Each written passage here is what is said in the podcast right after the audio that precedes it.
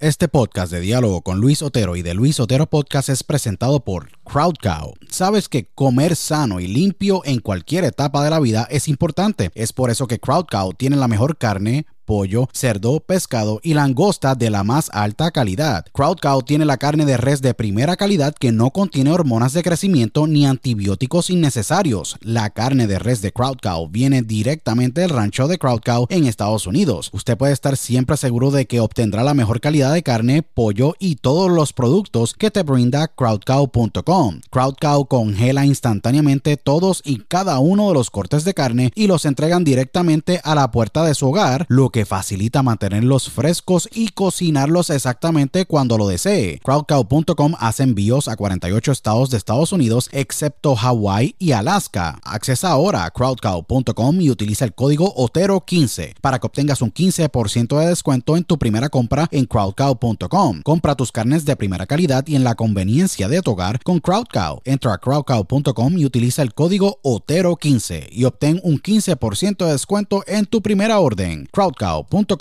si padeces de estrés, ansiedad y otras condiciones de salud, tu solución es ThoughtCloud. ThoughtCloud.net manufactura el mejor CBD y los mejores productos derivados del CBD. ThoughtCloud tiene el CBD Isolate, CBD Full Spectrum, CBD en cápsulas, CBD en cremas y lociones, CBD en vapes de muchos sabores y los mejores CBD pre-rolls del mercado en sus sabores de Orange Crush, Dragon Fruit, Blueberry Splash y Sour Apple. El CBD de ThoughtCloud es espectacular y buenísimo, ya que tiene tremendos beneficios. Es 100% orgánico, ayuda a mejorar la ansiedad, estrés, bajar la inflamación, dolores crónicos, ayuda a la concentración y otras condiciones de salud. Visita thoughtcloud.net ahora para que hagas tu compra y utilice el código Otero en tu checkout o entra a dialogoconotero.com y accesa el link de ThoughtCloud en nuestro portal para que obtengas un 15% de descuento. Se los digo, ThoughtCloud ha sido increíble para mí y sé que lo será para ti. Nuevamente, accesa thoughtcloud.net y utiliza el código Otero cuando vayas a hacer tu checkout para que obtengas un 15% de descuento en tu compra. thoughtcloud.net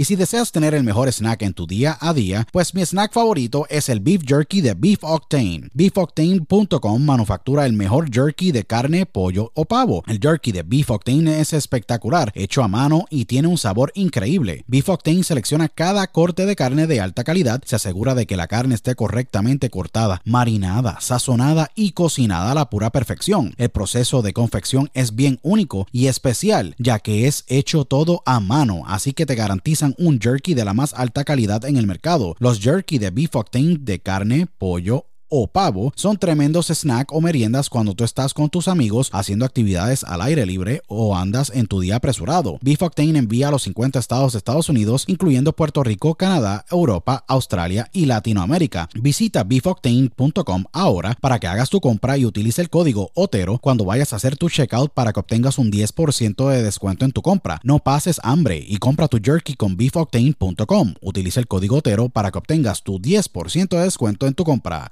beefoctane.com. Broadcasting live worldwide. Welcome.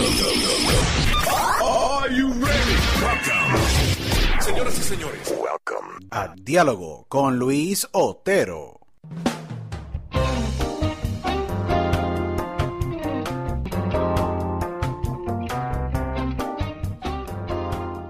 Bueno, bienvenidos a una nueva edición de Diálogo con Luis Otero, aquí tu host, Luis Otero, agradecido con todos ustedes por su sintonía y por siempre, obviamente, apoyar el podcast de, Diálogo con Luis Otero y Luis Otero Podcast, agradecido con todos ustedes. Eh, les exhorto que por favor me sigan en mis páginas de, mis páginas de redes sociales, arroba Otero en Instagram.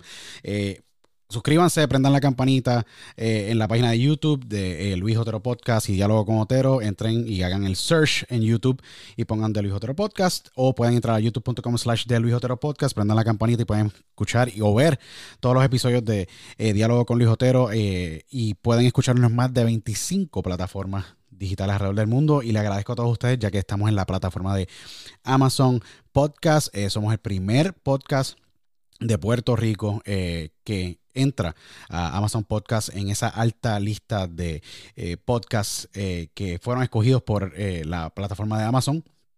para su inauguración la semana pasada, así que agradecido con todos ustedes, nos pueden consumir en Amazon podcast, nos pueden escuchar en Spotify, nos pueden escuchar en Apple, eh, en Apple Podcast, en Google Podcast, en Tuning Radio App, en iHeartRadio, eh, un sinnúmero de plataformas. Así que les agradezco a todos ustedes por eh, siempre apoyarnos, inclusive también nos pueden escuchar en Stitcher Podcast también. y pueden entrar a la página de Diálogo con Otero, donde pueden entrar y pueden escuchar todos los episodios en un solo lugar también. Pueden entrar a dialogoconotero.com. Este episodio para mí es sumamente especial yo llevo pensando en este episodio y pensando obviamente en cuándo yo iba a poder tener la oportunidad de hablar con este gran amigo, personalmente un gran amigo mío, pero no tan solo eso, sino pues eh, tener este diálogo tan eh, espectacular que vamos a tener en esta edición de, diálogo. Eh, para mí es sumamente increíble la carrera este, que ha tenido este gran narrador eh, y gran profesional de las comunicaciones. Este gran narrador y eh, profesional de las comunicaciones, como, lo, como les, explico, lleva en el negocio por más yo creo que más de 20 años. Eh, ha sido la voz oficial para empresas de lucha libre, ya que yo soy un fanático que me desvío por la lucha libre. para, fue la voz oficial con el gran Axel Cruz de IWA, la International Wrestling Association en Puerto Rico, que básicamente ha sido para mí la mejor compañía de lucha libre que ha sido corrida en Puerto Rico. Eh, también tuvo una gran corrida como narrador eh, para TNA, TNA Wrestling en español. Y hoy día, gracias a Dios, eh, sigue representándonos con esa gran bandera de Puerto Rico en su pecho, ya que la lleva siempre a todos lados que va como narrador en español del equipo de All Elite Wrestling de AEW que se transmite en TNT y todas las cadenas, eh, básicamente la cadena TNT de Turner eh, en Estados Unidos y tiene uno de los programas de lucha libre más completos con los mejores talentos. Eh, a nivel, yo te podría decir, global, un producto espectacular y él da esa vida, da esa emoción como nadie la lleva al ring. Para mí es un gran honor tener durante el día de hoy en esta edición de eh, El Diálogo con Luis Otero al gran Mr. Lucha Libre, Willy Urbina. Bienvenido a Diálogo con Luis Otero. Eh, Willy, un gran placer, nuevamente un gran honor siempre tenerte, eh, tener la oportunidad de dialogar contigo, pero hoy podemos por Gracias, Luis. lograr este, este gran episodio. All Elite Wrestling, muchas felicidades, Willy. muchos años de trabajo. gracias, gracias. Grandes, altas y bajas en el negocio, pero te has mantenido bien fuerte. Eh, más de 20 años de carrera eh, y sigues representando. Nunca te has rendido, eres un guerrero. Primero que todo, te lo digo, sabes que te respeto muchísimo.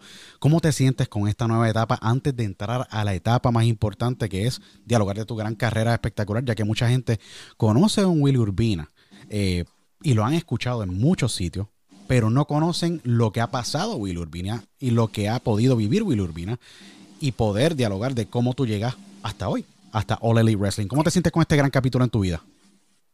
Pues mira, me siento de la misma manera que me siento escuchándote. Este, eh, en Puerto Rico hay un refrán que dice por fin, corazón, por fin.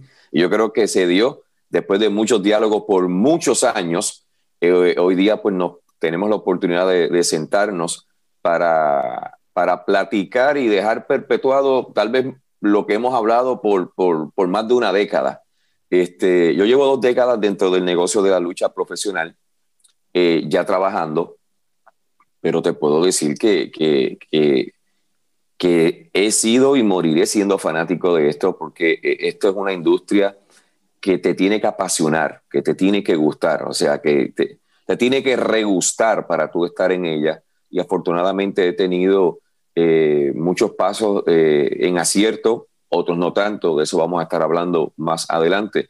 Pero me siento bien contento, me siento bien contento de las oportunidades que se me brindan, de las oportunidades que llegan y que tomo, y que gracias a ellos pues estoy hoy día eh, aquí en Jacksonville, Florida, poniéndole voz a, los programas de, de All Elite, una empresa novel, pero con una gran visión y que ha calado muy hondo rápidamente en el corazón del fanático no solamente hispano o latino, sino en el mundo entero. Willy, yo cuando tuve la oportunidad de primero escucharte exactamente fue en el verano del 2005.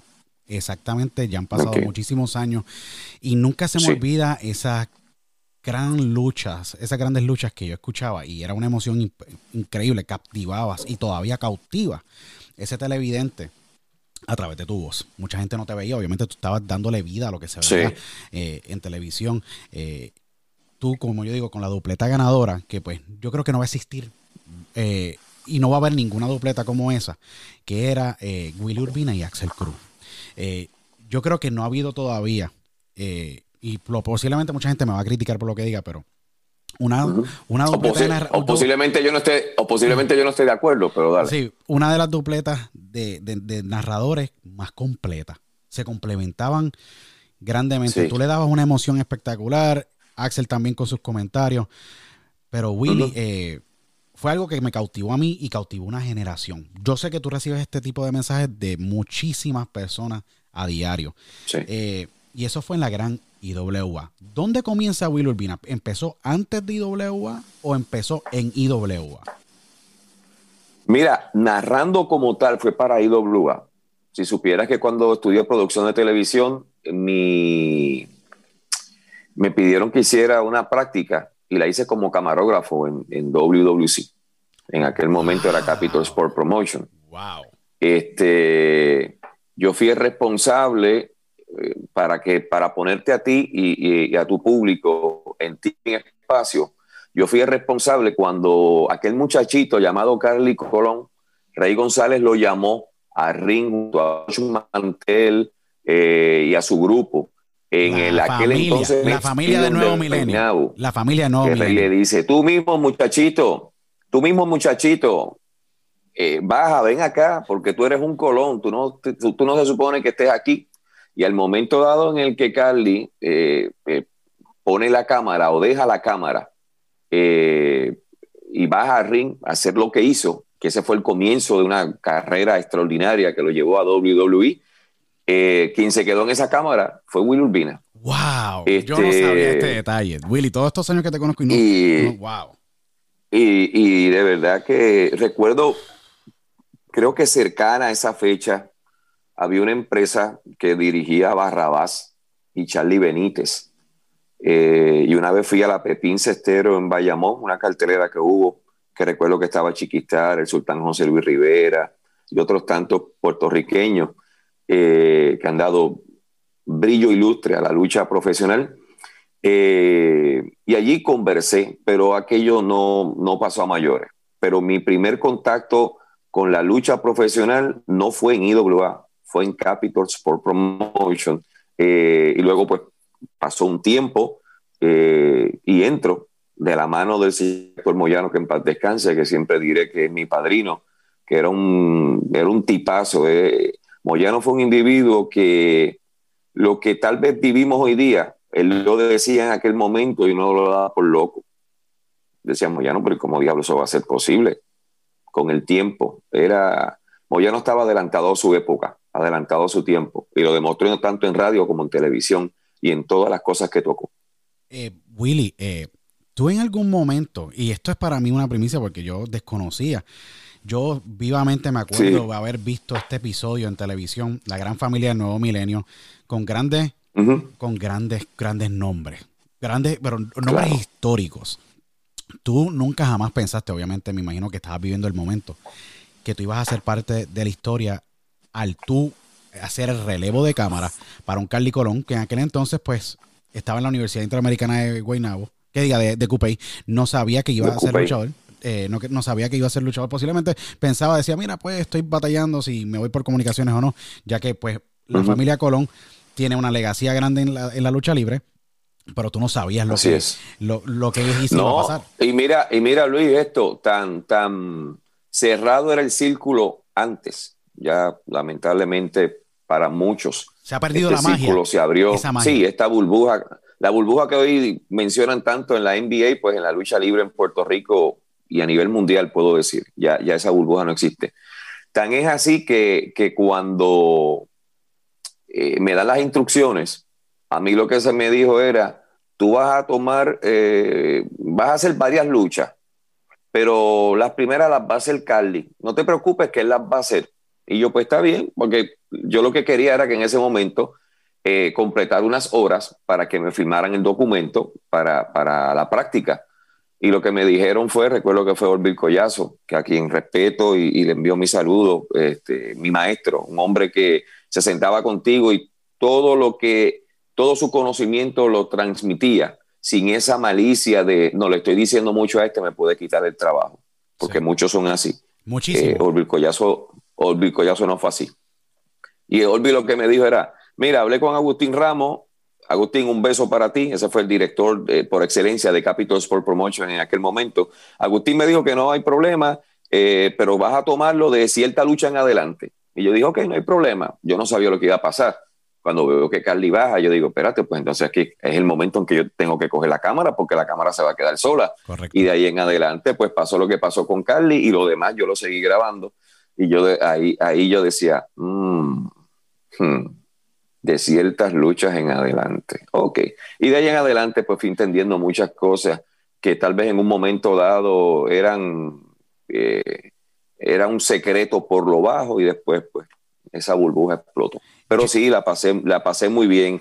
Este, viví, viví buenos momentos. Fui con Capital Sport Promotion, recuerdo Macao, este, y a otra, y a otros pueblos de Puerto Rico eh, cuando se me decía eh, si podía ir, si no podía ir. A veces llamaba y Olvi me decía, mira, estamos llenos esta semana, pero si quieres date la vuelta, no hay problema. Y, y conversamos y hablamos allá. Y a veces pues tenía la oportunidad de ir a, la cancha, pero nunca toqué un camerino. Nunca. Mi primer camerino de lucha libre, lo eh, mis pies pisaron dentro de la IWA con Héctor Moyano, Víctor Quiñones, que ambos en paz descansen, Sabio Vega y Miguel Pérez.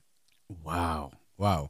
Yo siento que, y tú has tocado algo muy importante, Willy. Yo todavía me vivo la magia, a pesar de que pues la magia para muchos ya murió.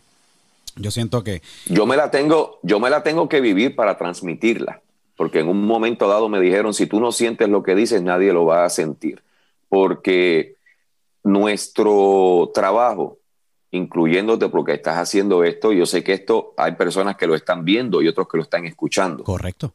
Y el trabajo, el trabajo cuando se ve es mucho más efectivo, pero el trabajo cuando se escucha, cuando, cuando tú hablas y tú eh, estás al otro lado pensando que la gente puede estar viendo cualquier otra cosa, pero te están escuchando, es mucho más difícil. Eh, y, eso es una realidad. Los comediantes dicen que es más fácil hacer reír que hacer llorar, y los actores dicen que es más difícil hacer llorar que hacer reír. Así que en ese, en ese, eh, en ese dime y direte, eh, yo tengo que tener claro que hay un espectador que para mí es un cliente, que yo esto lo veo como negocio, es un cliente que está escuchándome y yo tengo que hacer la combinación junto con el camarógrafo, con el editor, con el libretista, con el talento, de agrupar todo en, un, en, en una de las mejores escenas para que esa persona que esté en su casa disfrutando del programa, cuando escuche eso o el programa acabe, diga, esta noche voy para la cancha. Porque que el fanático llegue es un premio para nosotros Seguro. pero que el fanático llegue y pague ese boleto implica que, que- que nos está dando de qué comer. Y eso, y eso es sumamente importante. Yo respeto mucho esto, Luis, tú lo sabes, lo hemos hablado, Siempre.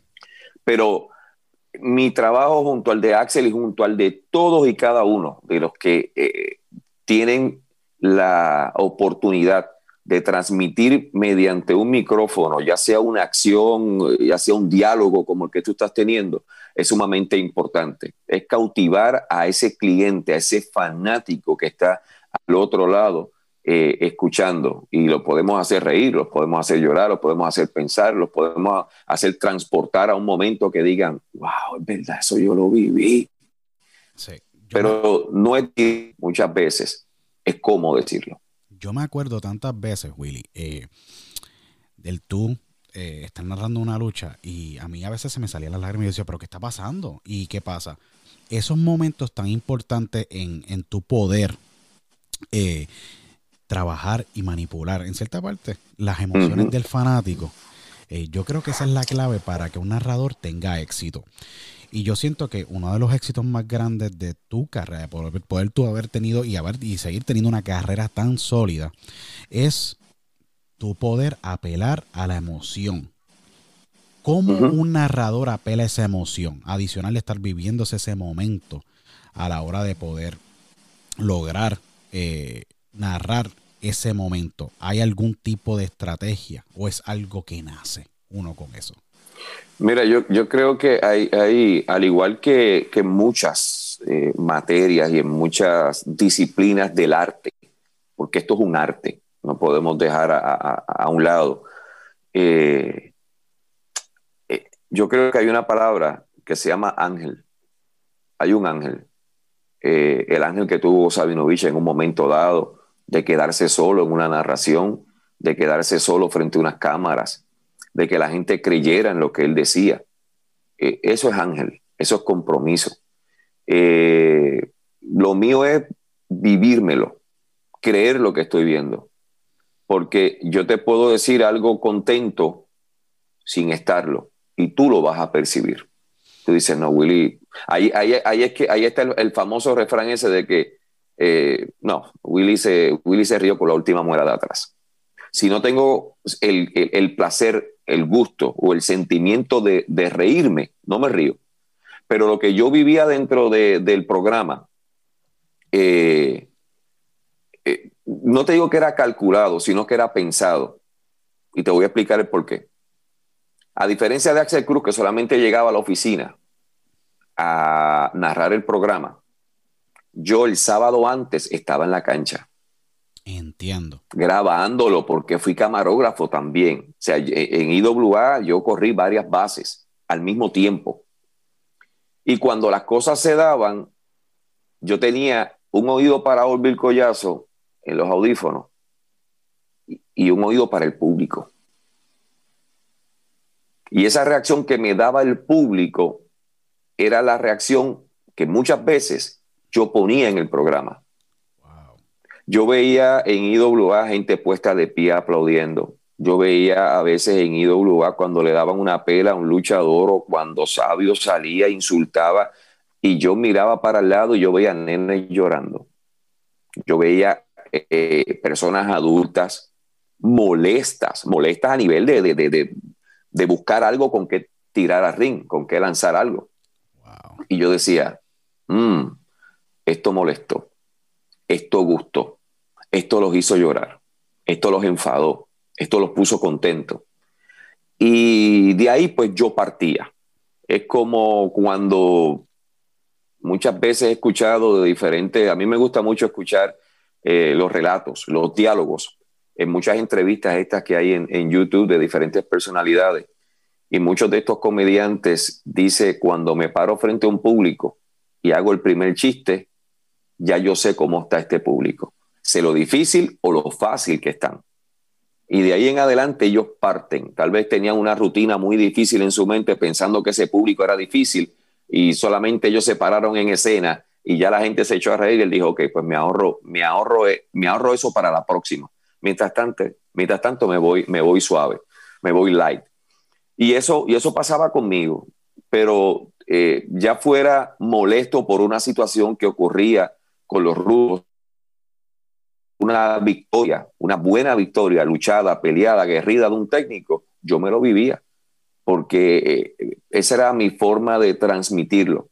Y esa dupleta de Axel Cruz, a la cual eh, te agradezco que, que, hables también de ella, precisamente al día de grabar esto, eh, ayer Axel cumplió 60 años y lo llamé y estuvimos hablando un rato. Axel, donde quiera que nos hemos encontrado, no importa si pasa un año, dos, tres o más sin narrar, es algo mágico. Es que nos dan el cue y de ahí en adelante sé que Axel va a hacer su parte y Axel sabe que Will Urbina va a hacer la de él. Eh, eh, es mágico, no importa dónde hemos estado, comenzamos en IWA, narramos en, en WWC y lo último que hicimos fue en WWL, llámese la liga ahora. Y era algo mágico, o sea, era algo de, de, de emigrarnos, de que daban el cue, Axel comenzaba. Y, en este tipo de negocio, uno tiene que entender su posición. Eh, y mucha gente no entiende su posición. Mucha gente, hoy día yo soy el entrevistado, no el que entrevista. Hoy mi posición no es preguntarle a Luis, es contestarle a Luis todo lo que él quiera. Eh, y en ese sentido, yo cuando narraba con Axel, siempre fui el segundón, porque Axel era la figura principal, el rudo de los rudos. Y yo muchas veces le decía a Axel cuando no narraba conmigo, le, dije un día, Axel, tú no puedes permitir que el que narre contigo sea más rudo que tú. Porque entonces te está quitando la magia del rudo de los rudos. Él te puede llevar la contraria hasta cierto punto, pero hasta ahí. Recuerdo que Axel, eh, en la conversación que tuve con él, estábamos hablando de muchas cosas y él salta y me dice, cuando llegábamos a Telemundo a entregar el programa de sábado, porque todavía no habíamos narrado el de domingo, los muchachos de Master Control nos recibían bien contentos y muchas veces nos decían, hablaron malo, hablaron malo. Y no era para regañar, no era para vivírselo, ya que cuando yo metía la cuchara mucho, Axel me mandaba a callar. Y yo seguía cucándolo y cucándolo de la mejor manera hasta que Axel me decía, que te calles, coño. Y ahí se quedaba. Porque yo decía, un coño es permitido, pero si después de eso yo sigo intentando, intentando, intentando, eh, pues Axel va a tener que decir otra palabra. Y, esto lo sabe Axel, y, te vas a enterar tú y todos los que están eh, en sintonía. Muchas veces cuando yo lo hacía de maldad, porque estábamos narrando y en ese momento se narraba live to tape. Si algo quedaba mal, yo tenía que eh, empezar el segmento una vez más. Ya después con la tecnología, donde lo dejábamos, empezábamos, pero para ese momento era live to tape. Y muchas veces yo me estaba orinando. Y yo le, decía a Axel, y yo le decía, me estoy orinando. Y él me decía, pero espera. Y yo miraba y faltaba un montón de la lucha. Y yo empezaba a cucarlo, a cucarlo, a cucarlo, a cucarlo. Hasta que Axel me decía, me miraba, me tiraba una guiña y me hacía, y Axel buscaba el momento oportuno para decirme, que te calles, coño. Y yo ponía el micrófono en la silla, iba orinaba tranquilo, viraba para atrás. La lucha continuaba y en un momento dado yo le decía, ¿me vas a permitir hablar? Y Axel me decía, habla si quieres. Y de ahí en adelante tomábamos el programa. Qué magia, eran, eran cositas, veces, eran cositas, pero era el tips, era el tips, tú sabes, era como que, espérate, eh, ¿dónde lo hago? pero, pero fue, fue, fue muy bueno. Eh, recuerdo que cuando narraba con Wizard, pues entonces el que tomaba las riendas de la narración era yo. Entonces Wizard, entonces yo me convertía en el narrador y Wizard en el comentarista. Y así con otros compañeros más que me decían, empieza Willy. Y yo decía, no, no, empiézalo tú. Sí, porque ya. De verdad, sí. empiézalo tú.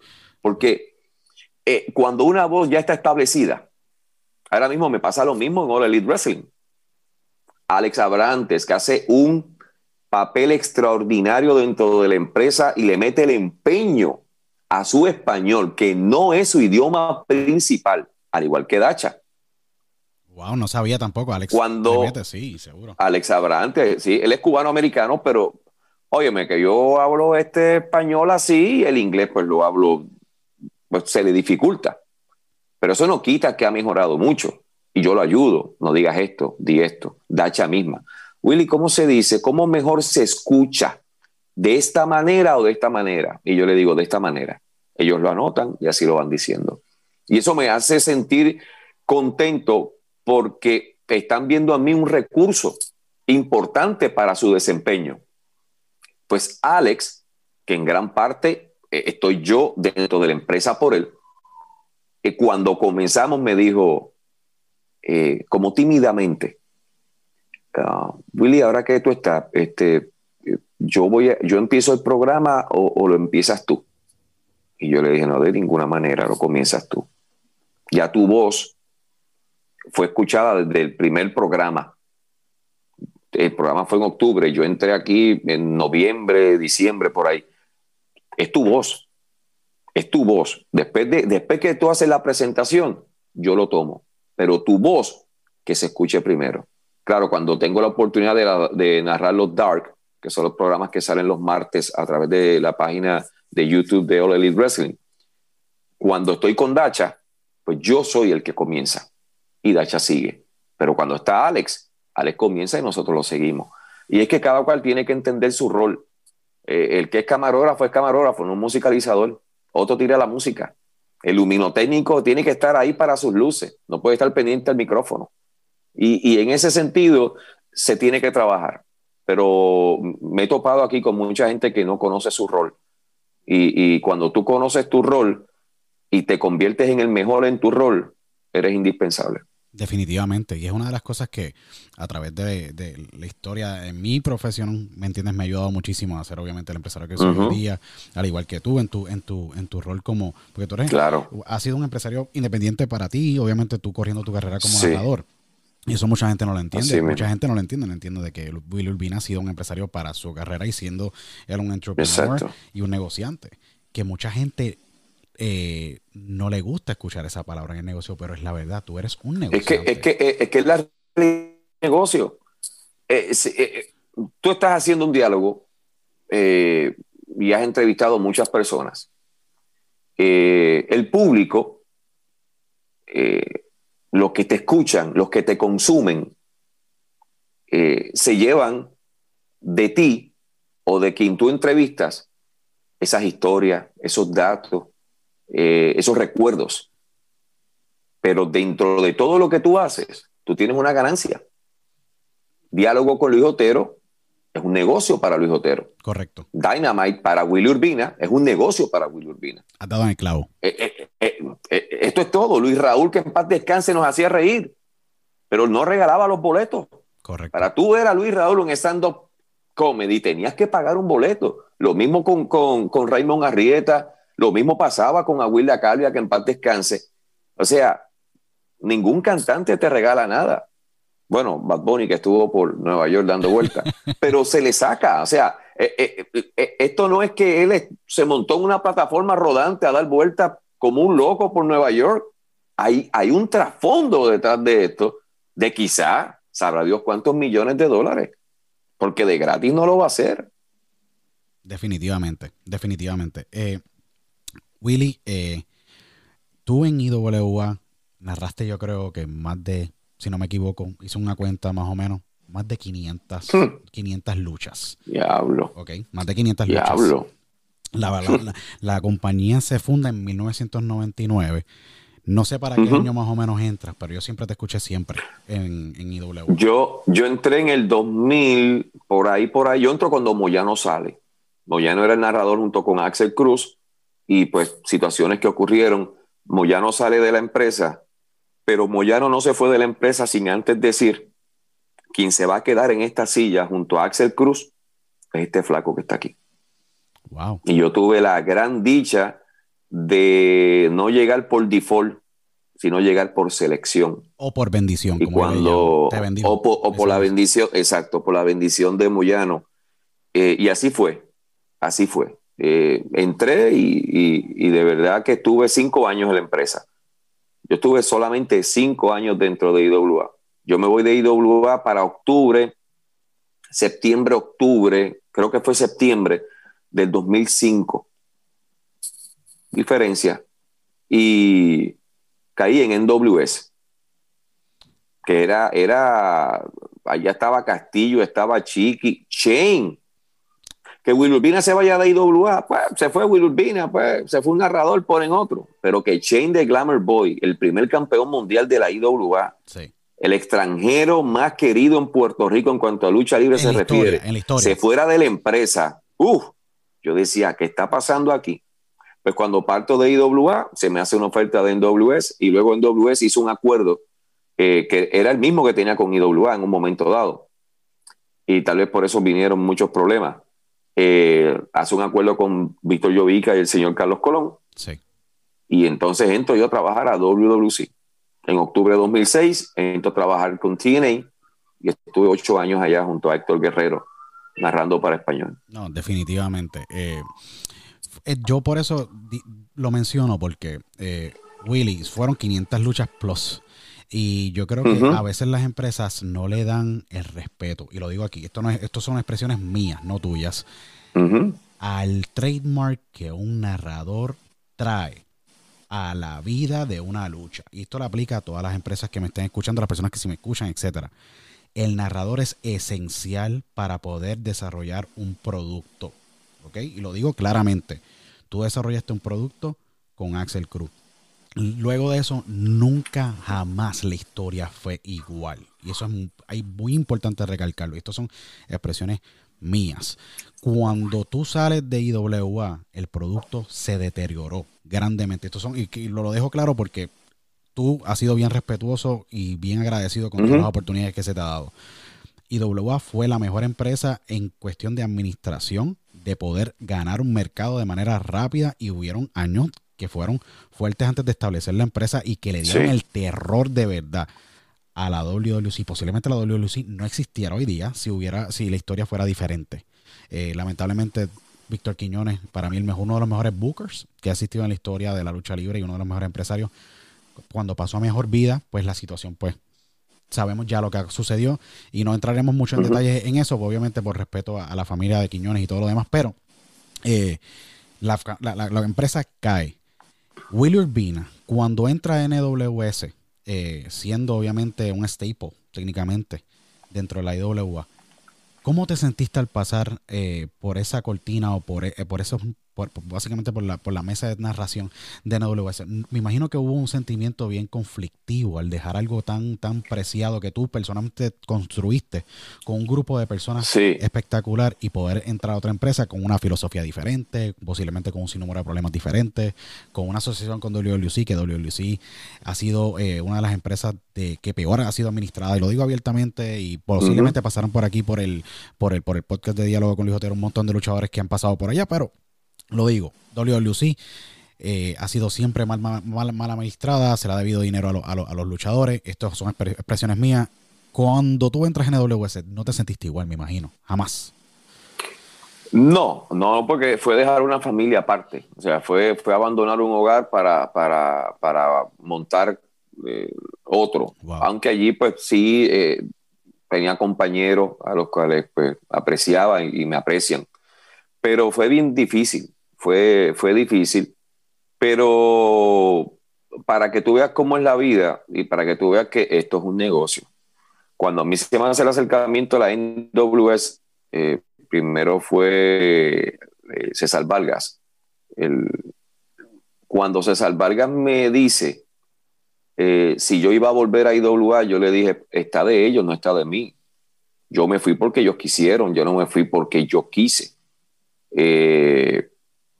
Fue una situación económica, pero no que me debían dinero, sino que llegó un momento en el que yo decía, ven acá, eh, ¿qué yo estoy haciendo aquí? Yo hago esto, hago esto, hago esto, ¿Tú, corrías cinco a seis bases? yo corría varias bases, o sea, eh, lo que me faltaba era pichar y, batear, pero se me hacía difícil porque mi picheo era bueno y nunca iba a llegar a home para poder batear.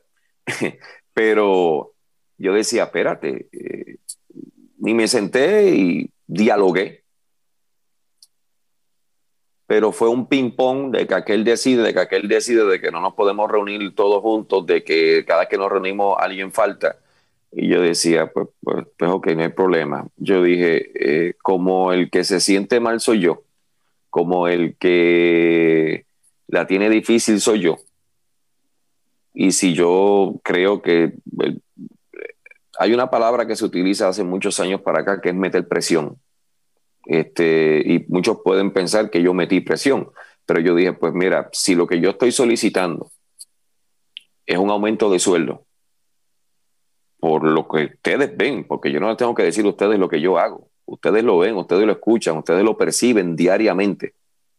Si ustedes entienden que yo merezco un aumento de sueldo, pues por favor, háganlo.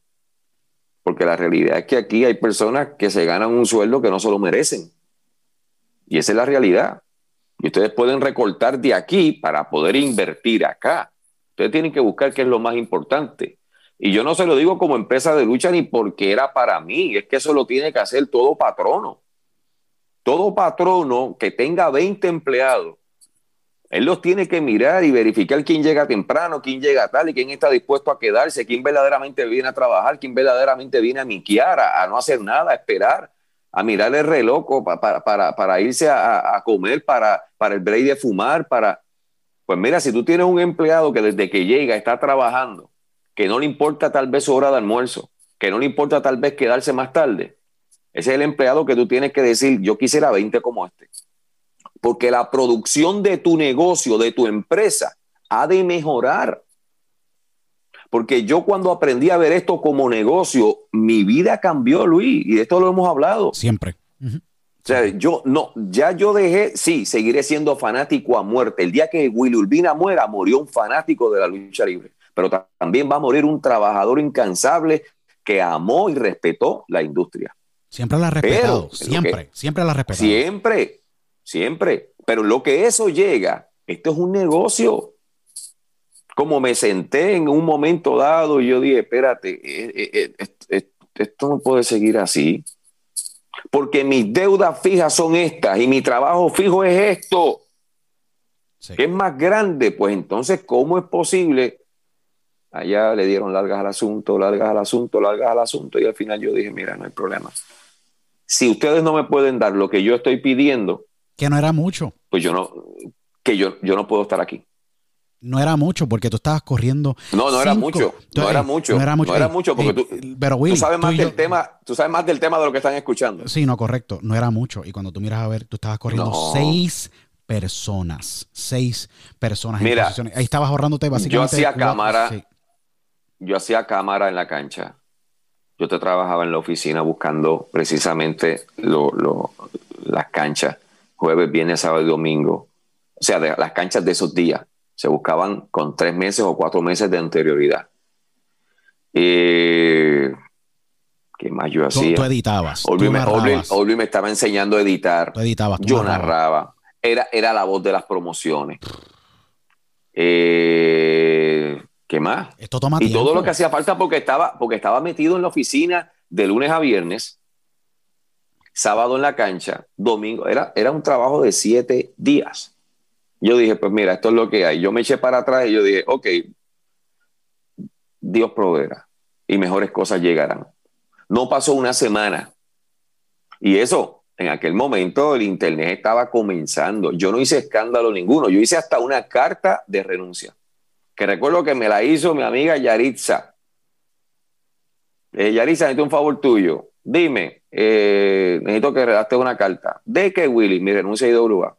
¿Qué? tú te vas, me tengo que ir. Yo creo que aquí puede pasar una de dos cosas.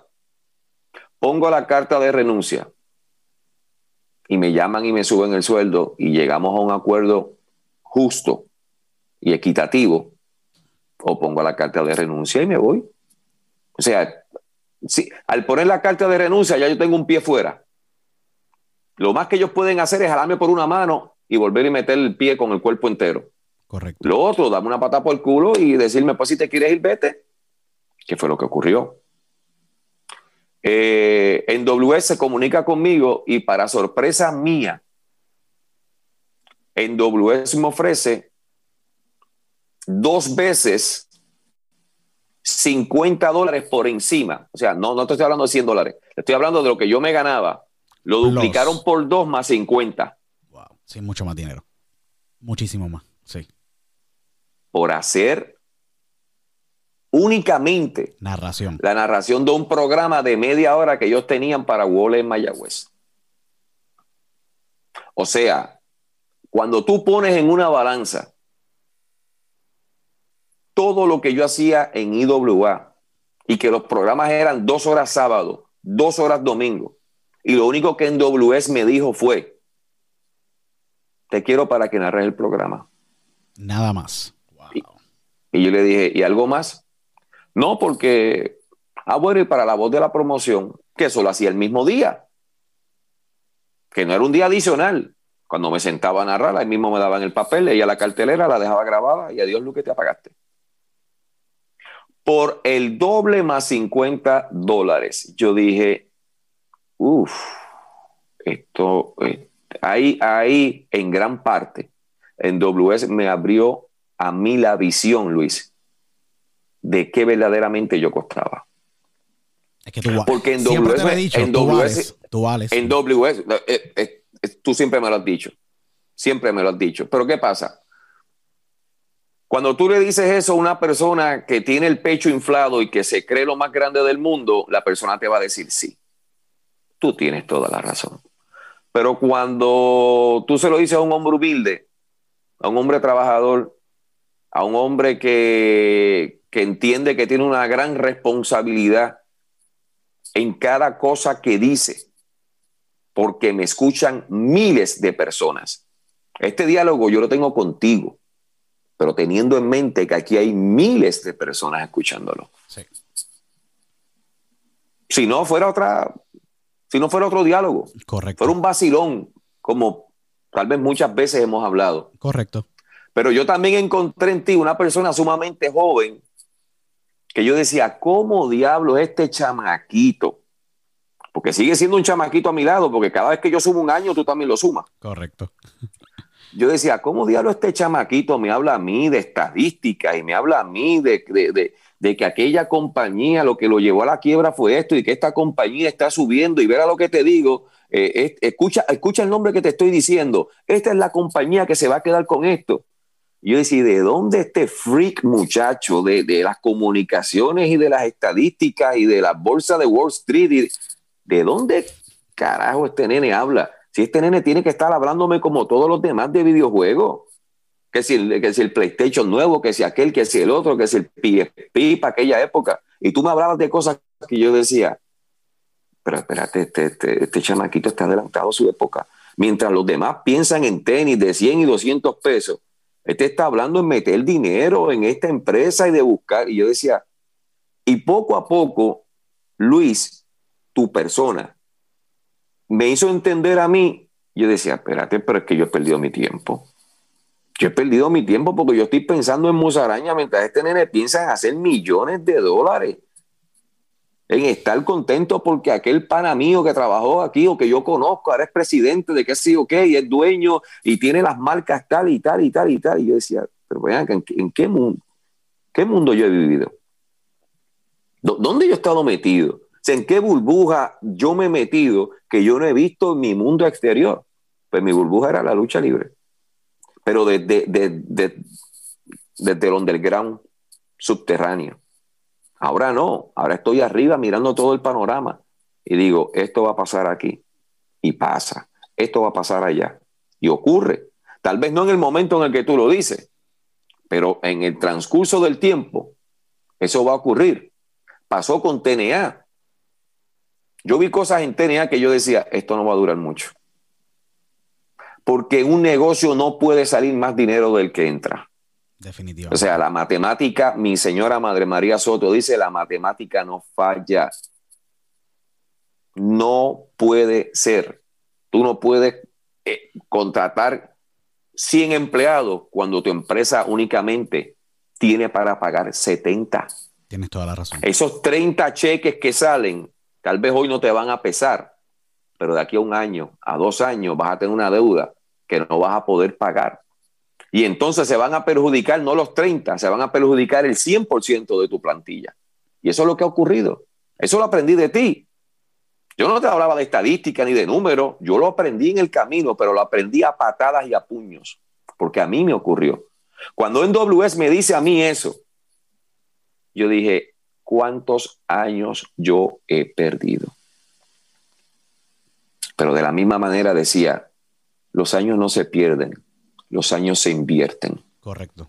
Siempre. Y yo invertí todo ese tiempo para entender que mi voz, mi presencia y lo que yo hago en un micrófono Vale. vale dinero. Muchísimo. Y tú me lo dijiste muchas veces. Vale Y muchísimo. yo decía, "Mm, si a mí me están pagando esto, ¿cómo es posible entonces que yo hiciera mil cosas por la mitad menos 50 dólares? Era inaudito para mí. Y yo dije, mira, de aquí en adelante. Cuando se hizo la unión con WWC, recuerdo que me llaman de la oficina, porque yo iba a la oficina de WWC a narrarlo de NWS, por el acuerdo que tenían. Entiendo. Y un buen día me llama Wilfredo Sánchez, un gran pana, tocayo, eh, que le llamaban la secretaria burlonamente, pero era mucho más que eso. Wilfredo Sánchez tiene secretos de WWC que si los comenta se nos destruyen muchos ídolos de barro. Y Wilfredo me llama un día y me dice, Tocayo, eh, puedes pasar por la oficina que el señor Carlos Colón y Víctor Jovica quieren hablar contigo. Y yo le dije, sí, no hay problema. Me monté en el vehículo y fui a Santurce. Allí me estaban esperando. Me sentí bien contento porque dos figuras como ellos, digan lo que digan y pase lo que pase, y han mal administrado, mal, mal, versado o como le llamen, son dos figuras que han mantenido una empresa por 47 años. Hoy día cuenta las empresas en Puerto Rico, no de lucha, pues de lucha no existe ninguna, solamente ellos una empresa que se ha mantenido por 47 años. Son muy difíciles, exactamente, son como unas 20, 25 que tienen ese tipo de ley. De todas, de todas las que están inscritas en el Departamento de Estado y han estado inscritas, porque muchas no existen. Correcto. Cuando se sentaron conmigo me empezaron a hablar del proyecto de Guapa América, que en ese momento ellos iban a entrar a Guapa América, ese gran proyecto que hoy día mantiene vivo Guapa Televisión Puerto Rico. Y querían que yo narrara los programas de ellos.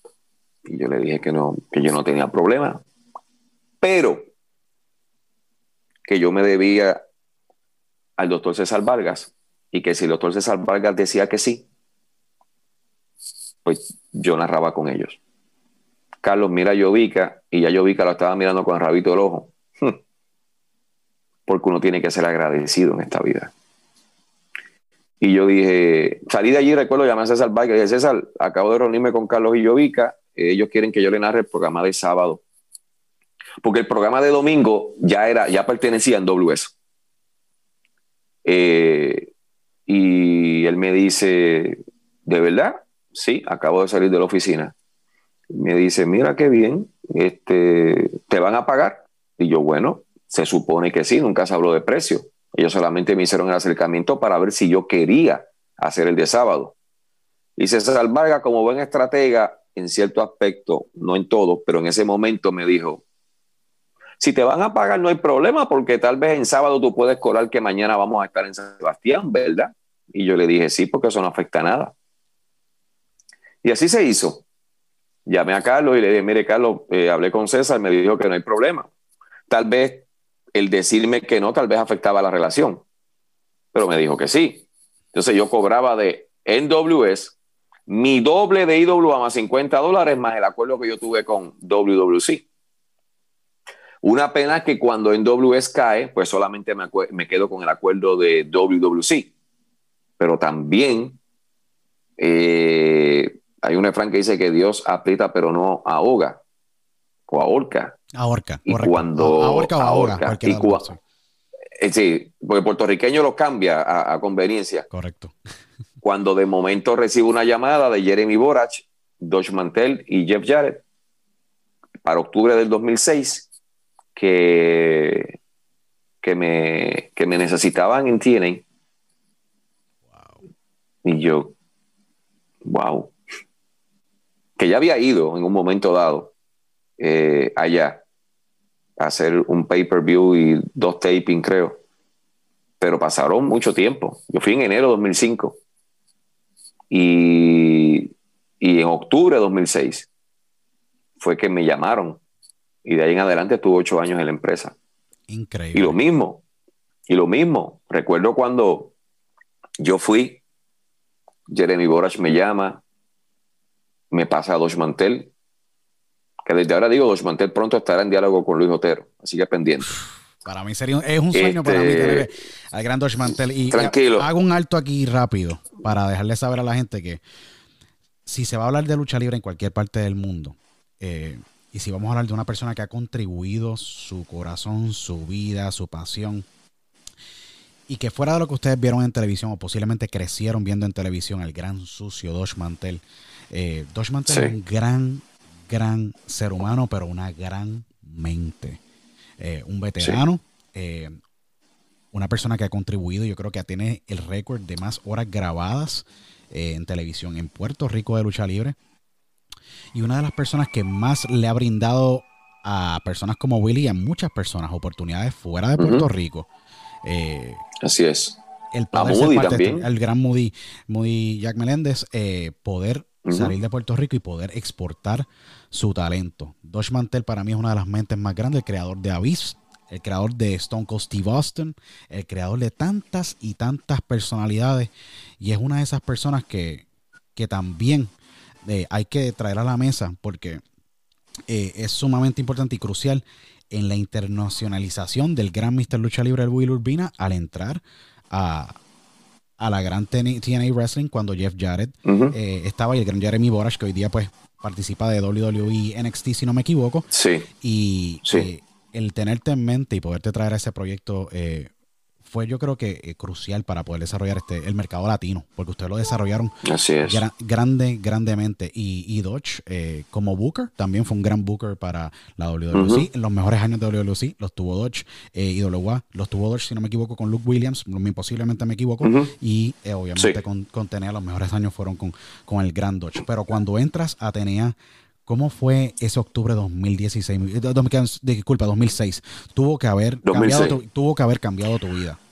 Fue, sí, fue mágico. Este, recuerdo que se me llama sí.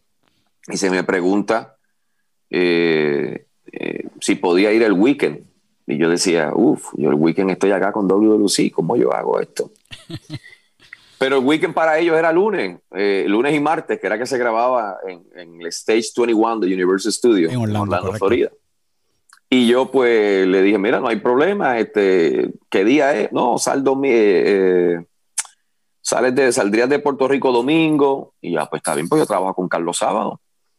y Docho habló conmigo y me explicó, y me dijo, y yo pues le pregunté todo menos lo más esencial porque entendí que en ese momento no era prioridad preguntarle cuánto yo iba a cobrar. O sea, me estás dando una oportunidad de viajar, de internacionalizarme, de, convertir mi sueño en realidad, de que por vez primera, fuera de aquella vez que estuve junto a, a, Moody narrando eh, en, en enero de 2005, fuera de ahí mi voz se escuchara más allá de Guapa América. Correcto. Mi voz se escuchara en un pay-per-view a nivel mundial. Una oportunidad para cultivar, para cultivar esa relación. Algo muy importante para que escuche y esté viendo, cultivar las relaciones. Cultivar toda relación de amistad o negocio, muy importante cultivarla, atesorarla y ser genuino. Y esto es un gran ejemplo de, porque Willy, tú siempre estás en contacto con tu, las personas, verifican, mira, estás bien, y tú llamas. Igual, igual yo sí. ¿Qué ah. hay? ¿Qué pasa? Y ya ha pasado tiempo, porque hemos estado, eh, tú y yo hemos estado tal vez por varios meses por diferentes situaciones. De 10 a 11 Pero ahí estamos. Sí, correcto. Pero ahí estamos. Sí. Ahí estamos. Conversamos, hablamos. Y, ahora que tienes esta oportunidad de, dialogar, de conversar, de charlar, eh, hablamos recientemente. Y yo te dije, ¿cuándo lo vamos a hacer? Pues ya, tú, tú, tienes ya todo. Ya tenemos la facilidad. Ya, ya tú tienes todo. Pues vamos a hacer y, otras cosas que se van a hacer más, adelante, que ustedes, ustedes la verán por ahí. Pero la situación allí fue que, que, cuando yo llegué, recuerdo que en el aeropuerto de Orlando me fueron a buscar en limosina, que eso a mí nunca se me va a olvidar. Dodge me dice, no te preocupes que te van a recoger. Y yo, no hay problema. Un dato que tengo que hacer una parte, porque eh, podemos criticar una cosa, pero tenemos que, que eh, exaltar también lo bueno. Cuando yo engancho de hablar con Dodge Mantel y Jeremy Borach y Jeff, que estaba, estaban en la casa de Jeff, ella era donde ellos creaban todas las situaciones. En Tennessee, en el estado de Tennessee. En Tennessee. Una casa hermosa que tiene Jeff frente a un lago, aquello es una cosa espectacular. Cuando termino esa conversación, me senté y yo dije, esto está pasando. Son como las malas noticias que te dan, que en lo que tú asimilas entre mente y cuerpo, tú dices, no, esto no está pasando, o esto sí está ocurriendo. Pues para mí fue la inversa. Fue una noticia tan buena que yo tuve que, uf, espérate, espérate, me acaba de llamar Jeremy Borach, me acaba de llamar Dodge Mantel. Ahí escuché de lejos a, a Jeff Jarrett diciéndome hola y welcome hermano, ¿qué es esto? Mi primera llamada fue al señor Carlos Edwin Colón González, que era mi jefe en ese momento, porque también le di la llamada a César Vargas cuando Carlos me llamó. Por eso es que yo digo, aquí hay que ser agradecido. limpio, claro y agradecido.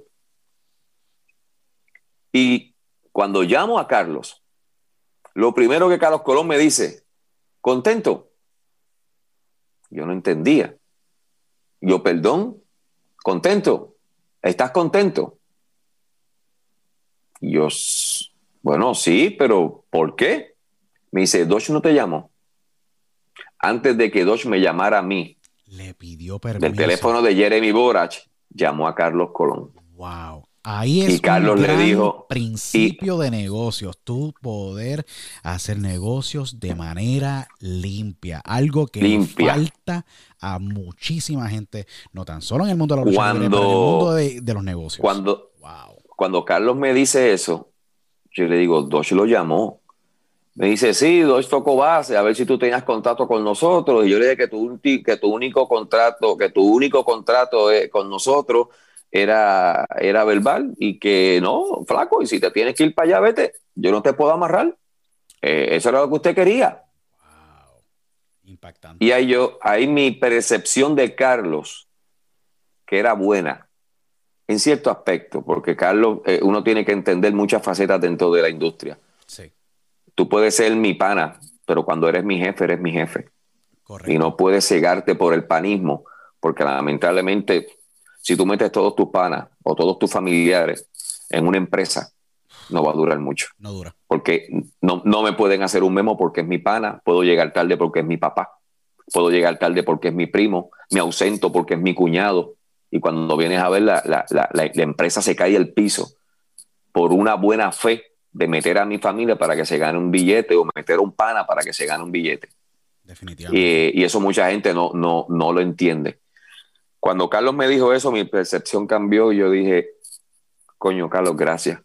Me dice, no, no, flaco, tranquilo, usted meta mano y éxito. Meta mano allá que yo sé que le va a ir bien. Durante más de un año estuve viajando todas las semanas. Narraba en TNA y narraba en WWC. Wow. Hasta que vino la fecha de diciembre del 2007. En diciembre de 2007 se me hace una oferta para involucrarme en la producción de TNA, pero si la aceptaba, era esta cantidad de dinero con mudarme a Nashville a las centrales. Porque las oficinas acción, estaban. Donde la acción Porque ocurre. las oficinas estaban en el Coming Station, en la En. Church Avenue, en Nashville, Tennessee, a pasos del downtown. Eso era hermoso. Y yo, uff. Me dijeron, te ayudamos a mudarte, que fue cierto. Tenían una persona en una computadora buscando apartamentos, llevándome a verlos. Y, yo dije, ¿qué diferencia? Cómo se trabaja en un lugar y se trabaja en otro. También te digo qué diferencia, porque el trabajo que yo hacía en IWA, en TNA, si yo hacía cinco trabajos en IWA, en TNA habían 20 para, ese, para esa misma posición. Y yo decía, pero ¿y cómo es esto? O sea, y así, así trabaja el americano. O sea, el americano no puede trabajar como un camarógrafo solo. Detrás del camarógrafo tiene que haber alguien. Y cada, y cada director del departamento tiene dos o tres asistentes. En Puerto Rico no. En Puerto Rico el que tiraba la música no tenía asistente, el camarógrafo no tenía asistente, Orville, el director, no tenía asistente, el, el, el editor no tenía asistente. Axel y yo no teníamos un coordinador que nos dijera Q, 3, 2, 1, vámonos, sal, Wow. y cuando tú ves eso, tú dices, wow, de verdad que Puerto Rico lo hace mejor. Hacemos más con menos. Cuando llegué allá fue otra visión. Ese fue mi Hollywood. Ahí yo dije, wow, ¿cómo, cómo es esto? Y cuando yo empecé a ver la producción del programa y ver todo lo que se hacía y ver cómo, cómo desde temprano engranaba todo para que a las 8 de la noche, después de los fuegos artificiales, todo corriera como planeado, yo decía, wow, qué maravilla. Y yo soy parte de esto. Sí. Luego de ahí, tuve ocho años en TNA, ya eh, iba a Puerto Rico eh, eh, ocasionalmente para los aniversarios, para los, eh, estuve en varios eh, lockouts, que es el, cierre de temporada, cuando podía, porque llegaba el mes de diciembre eh, o noviembre y tenía grababa una serie de programas y tenía yo que ponerle la voz en Nashville. Entonces tenía yo, que lógicamente era mi trabajo principal, muchas veces Carlos o José Roberto de WC me decían, este, flaco, la fecha de diciembre es esta y esta y esta. Y yo, uff, no voy a poder ir, porque todo ese fin de semana o toda esa semana tengo trabajo. Ah, pues está bien, para enero puede. Muchas veces yo hacía euforia y al otro día por la mañana viajaba a Orlando. Pero para, para, para estar en mi tierra, para estar con mi gente. Siempre y cuando querido- digo mi gente. Siempre has querido contribuir, eh, y esto es algo que decirlo. Claro, Siempre has querido claro, contribuir, claro. siempre has y querido cuando yo entro, y cuando entro a, a TNA, ese día que me van a buscar en limosina, que yo digo, no, yo no puede ser, esto no puede ser. Había un individuo con un letrero con mi nombre, esperándome en el aeropuerto. Me cogió la maleta, el bultito que yo llevaba no permitió que yo lo cogiera, el señor lo cogió y salió, y yo buscando un carro, buscando, señor engabanado, como parecía un X-Men. un, perdón, un X-Men, no, un Man in Black, Un parecía un in Black. Man in Black. Y cuando de momento eh, yo veo que él sigue caminando, yo veo esa limusina. De momento el baúl de la limusina abre. Y yo, aquí es que me- usted me vino a buscar en esto. Me dijo, sí. Y él me miró y me dijo, Wilfredo Urbina TNA Wrestling? Y yo, yes, ok, es aquí. Me montaron, me llevaron. Yo le digo, Dodge se reía después cuando yo le conté. Yo, Dodge, ¿qué, qué, qué diablo es esto? Tú me fuiste, me fueron a buscar en una. ¿Verdad? Sí. Jeff lo quiso así, Dixie lo quiso así. No te sientas mal, eso se hace. A mí nunca Carlos Colón, ni Sabio Vega, ni Víctor Llovica, ni César Vargas me fueron a buscar fue- a mi eso- limusina. eso- la única limusina que se utilizó en WLC, esto es una anécdota, fue cuando Eh. estaba, cuando barrabas con la artillería pesada de la familia. Sí, y, y- y yo no estaba ahí, ¿entiendes? Y, y las limusinas eran para Rey González, no para Will Urbina. Correcto. Esto, y cuando se da eso, pues yo digo, wow, ahí yo siento más responsabilidad. Todo esto yo no había hablado de dinero. Cuando yo llego a Universal Studio, que me siento con Dodge, yo decía, ¿cómo le pregunto? Dios mío, ¿cómo le pregunto que no se vea? Y ahí yo aprendí, las cosas se preguntan y ya, no importa cómo la gente lo tome. Esto es ya, porque te lo voy a tener que preguntar más tarde y más tarde es peor. Correcto. Ahí yo dije, no, las cosas se preguntan y ya, el que quiera contestar, que conteste, el que no quede callado. Yo, Dodge, este, eh, yo buscando las palabras correctas para no insultar a la persona, a, mi- a- a un gran amigo, yo una persona que le tengo sobre todo respeto, respeto por encima de todo. Aunque cuando le escribo lo llamo sucio, este, pero él, es- él seguirá siendo el sucio Dodge Mantel. Hey sucio, y le pongo I love you, el I love you en Facebook y él me contesta para atrás I love you too. Este, hasta que tuve que preguntarle. Yo decía, ok, Willy pregunta porque tienes que preguntar. Dodge, este, ¿cuántos, eh, te pregunto, cuánto se me va a, dar por esto? Y Dodge coge un papel, hizo, me recuerdo que, digo, para los que no están viendo, él agarró un bolígrafo, eh, tocó la punta eh, con, con la lengua y me puso un precio en un papel.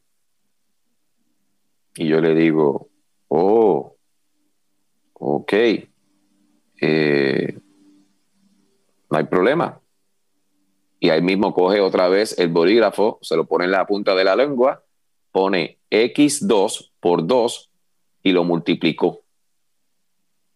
Yo pensé que ese número que él me había dado era el número por los dos días de, de narración, que no estaba mal. Yo decía, pues mira, está bien, un chavito extra porque estoy, estoy, estoy con Carlos trabajando en Puerto Rico. Es un extra como quiera, más el viajecito, más darte la vuelta, más el, más el, el, el aeropuerto, más te pagaban el hotel, más te... Era una chulería. Cuando él hace, me mira, se echa a reír, me tira una guiña, vuelve y toca, hace por dos y me, va, me el papel y me lo pone de frente. Y me dice, cada vez que tú vengas, esto es lo que tú vas a tener en tu cheque. Y yo, ¿really, Dodge? Y me dice, yes. Y el día que eso no te llegue, you call me.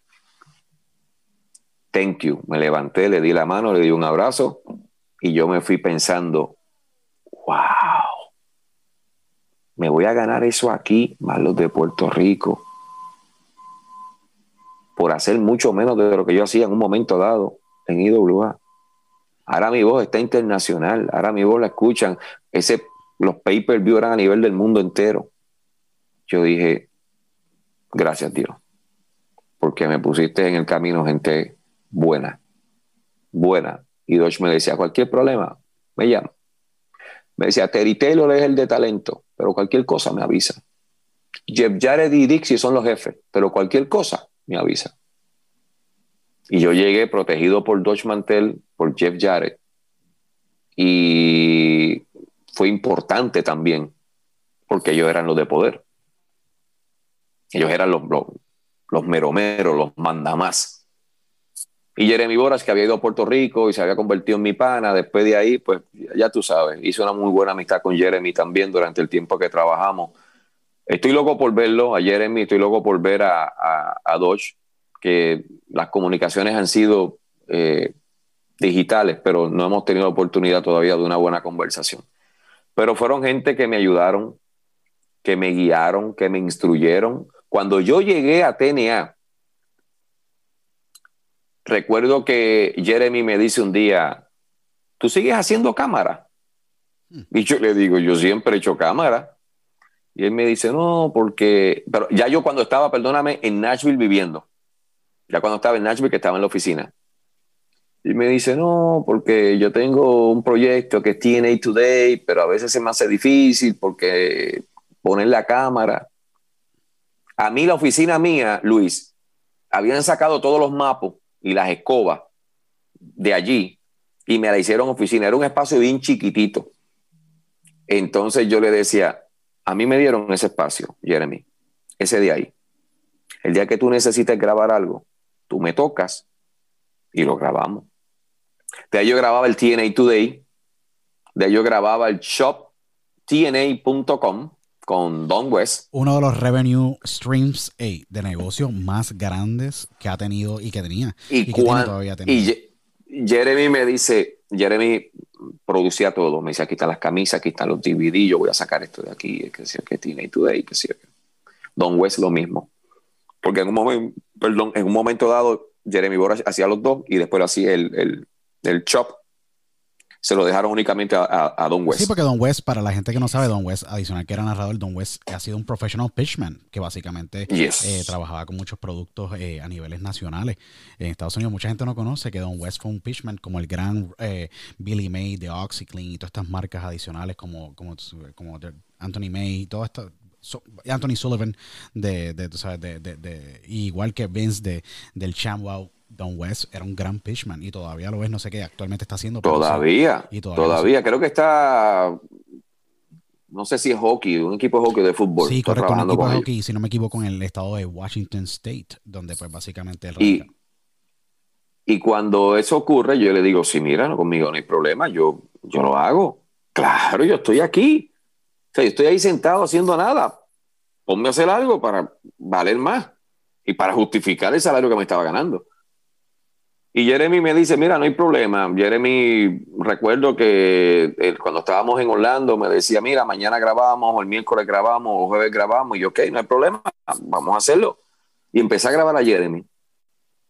Y un buen día, Jeremy con tanta cosa que se tenía que hacer, porque Jeremy sí, Jeremy corría, mi hermano, Ye, Ye, Jeremy se pichaba el mismo, él mismo bateaba, él mismo corría a, a, a fildear la bola, él mismo la atrapaba, la mandaba home. Y Jeremy hacía muchas cosas y decía, ¿cómo puede? Entonces empezaron a correr por los estados y Jeremy se iba. Y Jeremy era el, el host de, de, del show sí. y tenía que estar corriendo. Y a veces tenía que estar editando por allá y era un problema. Y un día me, se sienta y me dice, eh, tú puedes ir a mi apartamento el sábado. Y yo le digo, ¿a qué tú quieres que yo vaya a tu apartamento? Me dice, enseñarte a editar. Y yo decía, yo sé editar. Y él me dice, ¿en Final Cut? Y yo no, en Adobe Premiere. Me dice, ok, no hay problema. El sábado me anotó la dirección. El Jeremy, no sé si ahora, creo que no, porque está trabajando con WWE pero él vivía en un apartamento espectacular en el downtown, en Nashville, donde en el techo, ya en el piso casi 40 era, era la piscina. Este, una cosa hermosa. Y yo llegué allí y él me enseñó a de la cámara con un cable capturar a la computadora y los pasos básicos de edición. Me decía, anota. Y yo anotaba. Paso uno, aquí y acá. Ok, paso uno, aquí y acá. Paso dos, y por ahí seguí. El papel me lo llevé para mi casa. En dos semanas estaba yo editando los TNA Today y los Chop, eh, los Chop, los, los, eh, TNA.com. Wow. Yo decía, wow. Él los grababa y la ventaja de tú grabar algo que vas a editar es que ya tú lo estás grabando mientras lo editas. Es más fácil. Porque cuando tú grabas y sueltas la cámara que otro lo edite, pues lo que se grabó, él es el editor. Pero cuando tú quieres simplificarte la vida, en la edición, los tiros tienen que quedar lo más perfecto posible. Y eso era lo que se hacía. Y tanto Jeremy Borach como Don West eran buenos productores, porque cuando yo llegaba ya ellos tenían todo en la mesa, o todo lo que iban a decir, o todo lo que iban a hacer. Y en ese sentido eran muy, muy pocas las veces de alguna equivocación o de cualquier cosa. Y yo lo editaba, lo grababa, si lo grababa por la mañana, me metía, capturaba, editaba y se lo entregaba por la tarde. Y él, no, mira, será para el viernes. Ya lo tiene. No tengo que estar aquí esperándote para, para entregarte algo el viernes. ¿Qué voy a hacer? Un poquito hoy, un poquito mañana. Me esfuerzo hoy, mañana no hago nada. y, así, y así lo hice. Y, y editaba eso. Tengo en mi récord, Luis, para que tú sepas, y lo que están escuchando, que hice una edición eh, que no fue tanta edición, fue más cámara, pero la, las letras las puse yo, de cuando Jeff Jarrett gana el título en México. Triple Manía 19. Seguro, me y yo estuve allí. Yo estuve allí.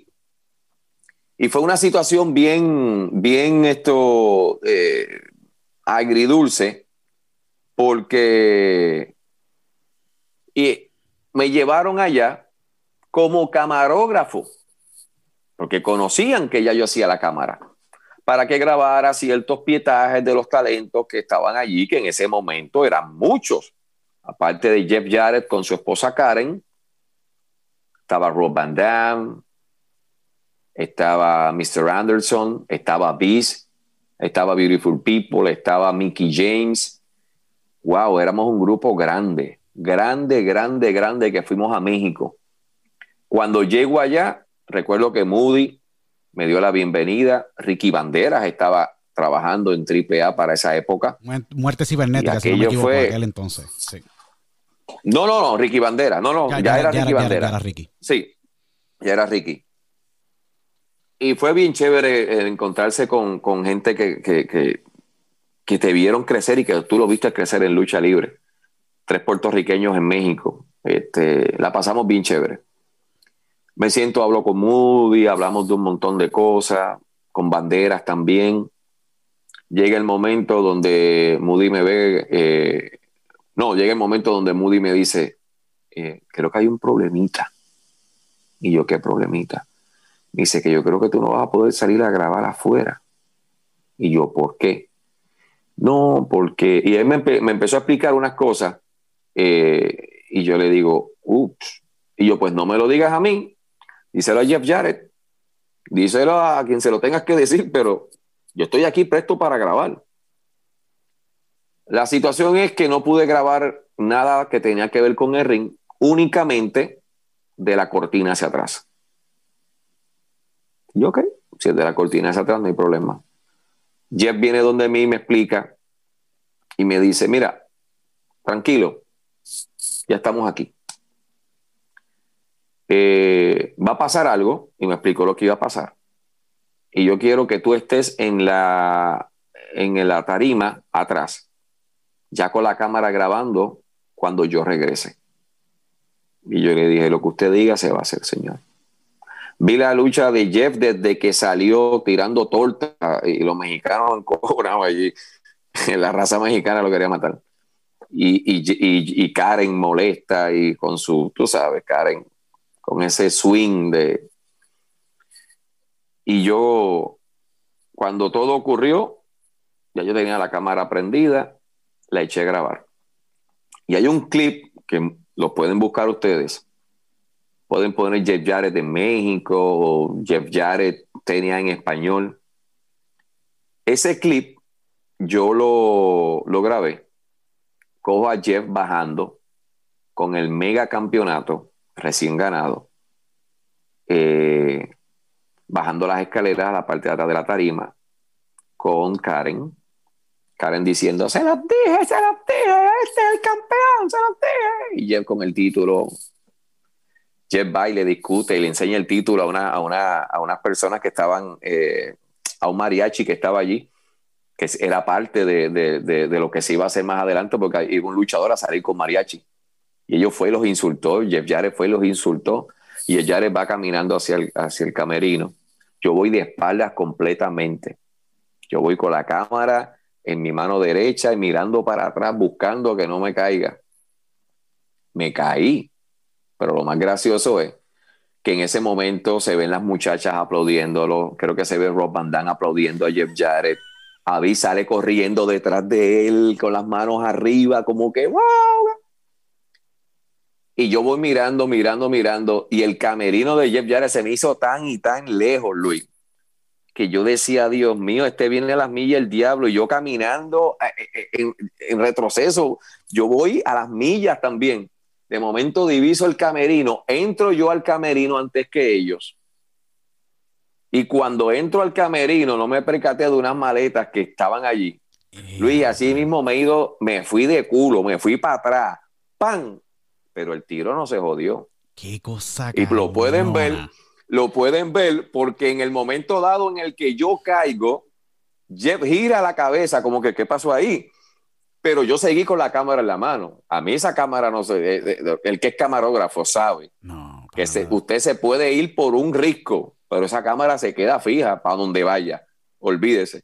Y yo me quedé ahí cuando le enseño el pietaje a Jeff. Cuando se acabó, Jeff empezó a reírse. Y Jeff siempre tenía la particularidad que me decía vikingo. Porque cuando Jeff vino a, a, luchar a Puerto Rico, pues conoció al vikingo, al árbitro, a Salvador Pérez.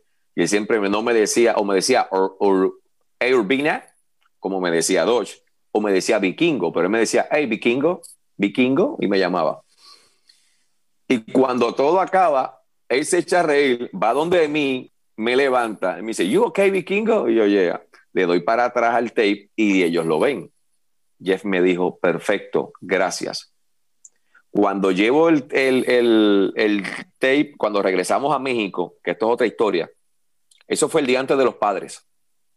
Ese domingo de padres salimos tarde de México y perdimos la conexión en eh, Atlanta para ir a Nashville. Sí. Cuando yo llego al gate, que ya yo sabía que esto, pues, pues el vuelo se perdió, pues, vamos a ver qué ocurre.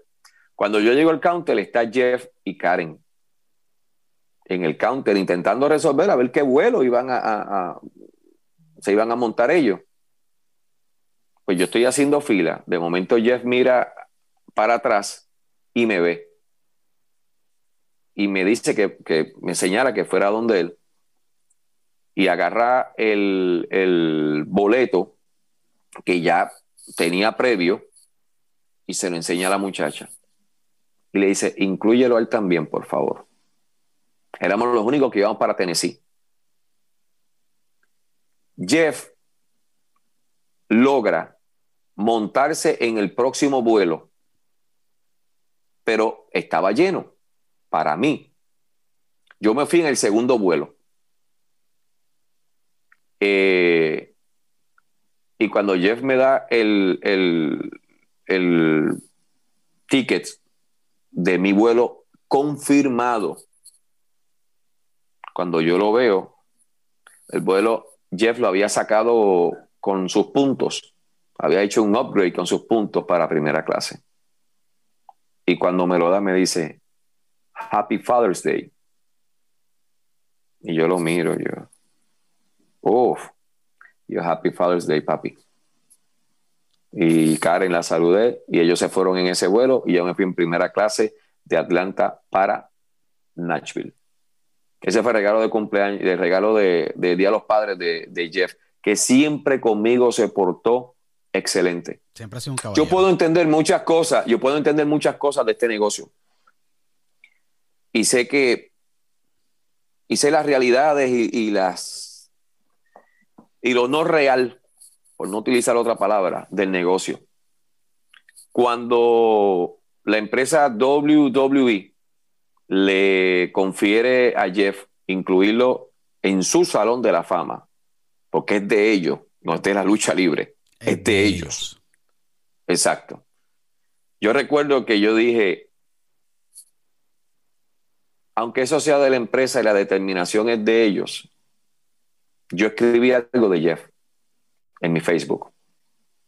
Porque Jeff fue muy bueno conmigo. Muy bueno. Y se podía decir mil cosas, pero Jeff conmigo desde el día uno fue un caballero.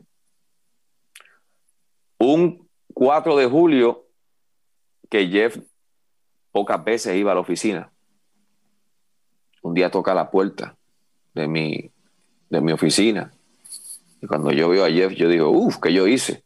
El jefe, él no baja aquí. Yo dije, aquí me, aquí, aquí me jodí. Algo hice. Cuando él llega, me dice, hey, ¿qué vas a hacer el 4 de julio? Y yo nada. Y me dice, te invito a casa. Te espero en casa. Wow. Los muchachos, los muchachos van a ir, cuadra con ellos. Y fuegos artificiales. Y, y un día tuve una situación en Tenea donde eh, estaban cambiando los contratos. Y Jeff regresó a la empresa después de una situación muy personal que él tuvo. Llegó como talento. Ya no llegó con el agarre, como decía Héctor Guerrero, de jefe. Llegó como talento a la empresa. Y se me presenta un contrato que yo entendía que no era eh, justo por muchísimos factores, inclusive el factor económico, que en aquel momento querían cambiar el contrato a pagarme por día, pero sin embargo hacían dos programas por día. O sea que yo te iba a hacer el mismo trabajo y me vas a pagar la mitad de lo que yo me estaba ganando. Y yo no lo entendí justo. Recuerdo que veo a Jeff sentado en una esquina y yo pues voy y le explico la problemática. Le digo, Jeff, eh, me está pasando esto. Jeff me dijo, mira, te voy a ser sincero, vikingo. La industria de lucha no está pasando por su mejor momento. Esto, si no estás de acuerdo, hazlo saber. Pero quiero que entiendas que la empresa ha estado perdiendo mucho dinero por mucho tiempo, cosa que yo sabía, porque yo, yo no soy idiota. Yo estoy viendo lo que está pasando. Y yo le dije, ok. Entiendo que me orientó de la mejor manera que él podía hacerlo. Voy donde. No, primero fui donde Mike Cheney, recuerdo. Mi gran amigo Mike Cheney. El gran Mike Cheney. By the way, narrador, hace... narrador legendario de la sí. Y de la, sí. WC, la fenecida WCW, que ya pues no existe cuando habló con Mike Tenay, Mike Tenay me hace, mmm, mmm. Mike Tenay me dice, lucha por lo tuyo. No es justo. Tú no puedes hacer lo mismo y ganar la mitad. Voy donde Jeff. Y recuerdo las palabras de Jeff. Jeff me dice, ¿cuánto tú te estás ganando ahora mismo? Y yo le dije, con dólares y centavos, eh, mi cheque llega de tanto quincenal. Es tanto mensual. Y él me dice, ¿tú tienes muchas deudas? Y yo le dije, gracias a Dios, no. Y me dice, dentro del precio que yo le digo a Jeff mensual, dentro de la cantidad que yo le digo a Jeff mensual que yo me gano, Jeff sacó los, eh, dejó los miles y sacó los cientos y los centavos. Los eliminó. Dejó un número flat. Y me dijo, ¿tú puedes vivir con tanto? Yo le dije, sí. Y el mismo Jeff Jarrett me dijo, dile que tú aceptas tu rebaja de salario hasta tanto. Fue Jeff quien me lo dijo. Porque él es un negociante. Él dijo, quita los cientos y los centavos. Deja los miles. Flat. Si puedes vivir con eso, di que tú aceptas tu rebaja de salario, vas a quedar bien porque ellos te quieren rebajar. Te van a rebajar, pero no lo que ellos quieren, sino lo que tú pidas. Y así fue. Cuando me senté dije, ok, yo no lo veo justo por esto, por esto, por esto. En mi inglés de Canóvana, en mi filosofía de respeto, Sí. le expliqué que no era justo para mí el yo trabajar la jornada completa y que se me pagara part-time, Seguro. pero que yo estaba dispuesto, que yo entendía el negocio, utilicé las palabras de Jeff Jarrett. Yo entiendo que las cosas no están bien. Y no están bien para ustedes, no está bien para nadie. Porque en WWE hubo muchos recortes en aquel momento de un montón de luchadores. Seguro. Y yo dije, mira, puedo aceptar que mi cheque mensualmente llegue de esto. Y me dijeron, ok, Willy, no hay problema. A partir de tal fecha, tu cheque va a llegar de esta cantidad. Danos una hora que te vamos a hacer un contrato nuevo. Me rehicieron el contrato, lo verifiqué. Ellos seguían pagando hotel, seguían pagando las dietas, seguían pagando eh, los vuelos de avión. Nada de eso cambiaba. Yo dije, pues está bien, yo me ajusto. ¿Qué es mejor, ajustarme o perder lo que me estaba ganando? Siempre es bueno Era mejor ajustarse, ajustarme. ajustarse y adicional a Claro. todo eso, le das la, la- una de las claves más importantes a cualquier empresa. Estás jugando para el equipo. Y muy poca gente, muy poca gente, a pesar No juega para el equipo. no juega para el No equipo. juega. Yo gané mi batalla. Yo gané mi batalla gracias a Jeff Jarrett y gracias a Mike Tenay. Pero ellos se llevaron el crédito. Porque si lo que querían era bajarme el sueldo, lo lograron. Pero no lo que querían, Correcto. sino el número que Jeff me dio. Sí. Y yo recuerdo que cuando eso se dio, yo fui donde Jeff y le dije, Jeff, gracias. Me dijo, ¿qué, qué pasó? Y yo le di el número que tú me diste y me lo aceptaron y acabo de firmar el contrato. Y me hizo, good. De eso se trata. ¿Dónde está Jeff Jarrett ahora? Jeff Jarrett no fue el mismo que le puso competencia a TNA con su Global Force. Vendió Global Force y se fue a trabajar para WWE. Esto es un negocio. El fundador de TNA. Es un negocio. Hoy día, dentro, hoy día dentro de, bueno, hoy día yo no sé ni quién queda en TNA como fundador, porque los fundadores todos están, por lo menos, eh, Abyss, AJ Styles, Bobby Roode, Jeremy Borash, Jeff Jarrett, Todos están Bueno, en, hasta la, Dixie- en la WWE. hasta, hasta Dixie Carter, hasta Dixie Carter salió en, en- en- en- en algo que le hicieron a Kurt Angle cuando fue exaltado el Salón de la Fama. Yo digo, para que tú veas cómo es este negocio. Bueno, no nos vayamos lejos. Sabio Vega y Miguelito Pérez, después de fundar IWA y darle por el coco a Carlos Corón y a Víctor Llovica en Puerto Rico con la IWA, ¿no terminaron siendo empleados de ellos? Es que seguro, porque sabes que recuerda lo siguiente, y voy a decir algo aquí muy importante. No es la empresa, es el administrador. Y algo muy Ese es el gran dato. Y no Ese es el gran dato. no- Mira, sí. voy a robarle las palabras a Moody. Moody estuvo en una entrevista con Anthony Piñero recientemente. Anthony, tremendo fotógrafo, by the Y- way, tremendo tipo. Sí, y tremendo tipo, de verdad. Eh, hay algo importante en lo que Moody dijo que yo no lo había visualizado de esa manera, porque muchas veces a mí me preguntaron por qué IWA cayó, por qué, por qué, por qué. Y yo tenía mi contestación a eso. Seguro. Hasta que escuché a Moody, yo dije, coño, tan cerca y tan sensato y nunca lo pensé. A Moody le dijeron cuando llegó a la empresa, sé una esponja, absorbe todo. Escucha a Dodge, escucha a Luke, escucha, escucha cómo ellos eh, eh, entrelazan una cosa con otra, cómo ellos crean. Empápate de eso.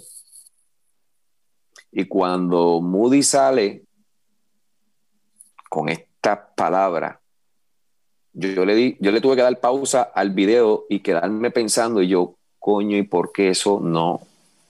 ¿Por qué eso yo no lo he pensado en todos estos años? Moody dijo, mientras a mí me dijeron que fuera una esponja de Dodge Mantel y Luke Williams, Sabio y Miguel no fueron una esponja de Víctor Quiñones. Tienes toda la razón.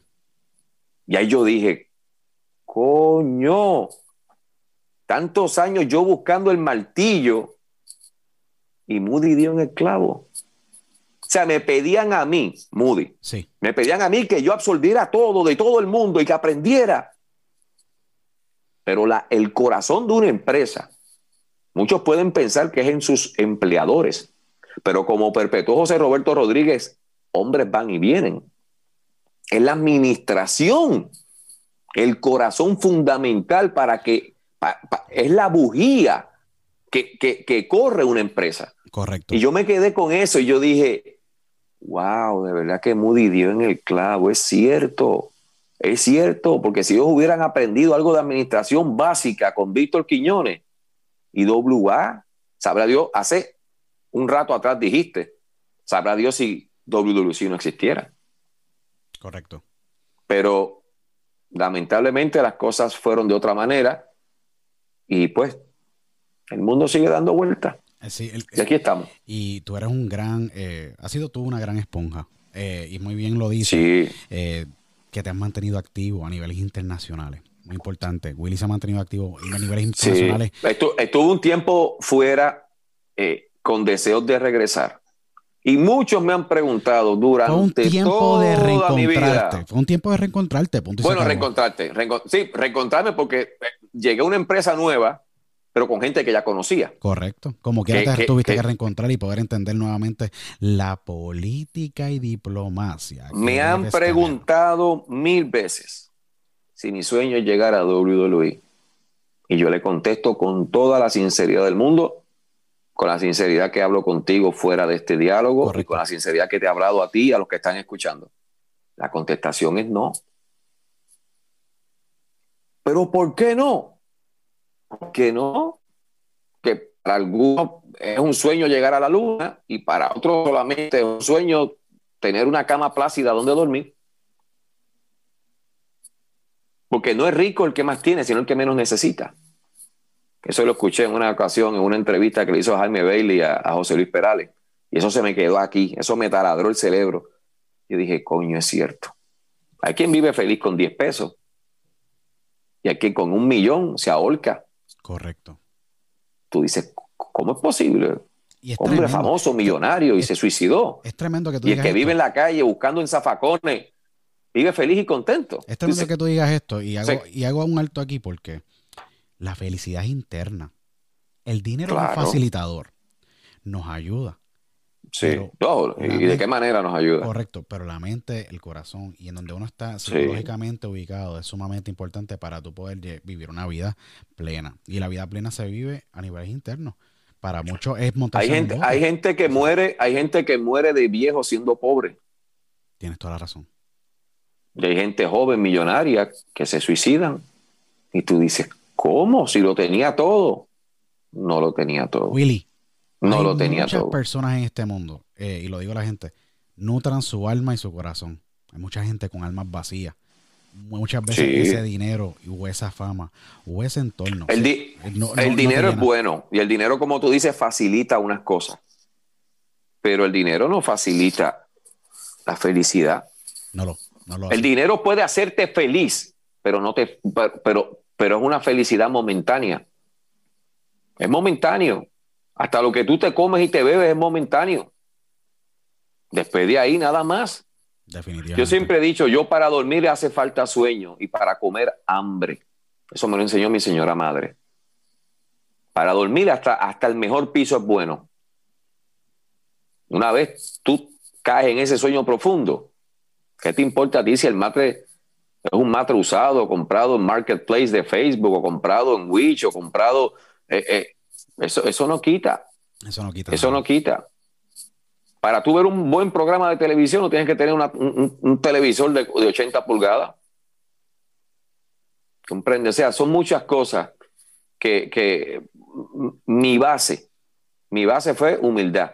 Mi base fue una madre trabajadora que se levantaba, que muchas veces tenía dos trabajos. Pero yo sabía dónde estaba mi mamá, estaba trabajando. Para cuando yo abriera aquella nevera, tener que comer. Para cuando yo abriera la alacena, tener un pote por lo menos de espagueti para yo abrirlo y calentarlo y comérmelo. Y eso significa mucho. claro, para tener mi leche para el conflay. Tú sabes, ese tipo, ese tipo de cosas que no se me sirvieron en bandeja de plata. Yo trabajé desde joven. Yo trabajé en panaderías con mi papá, yo trabajé tirando periódicos. Y, aprendí el valor del dólar. También aprendí a, derrocharlo.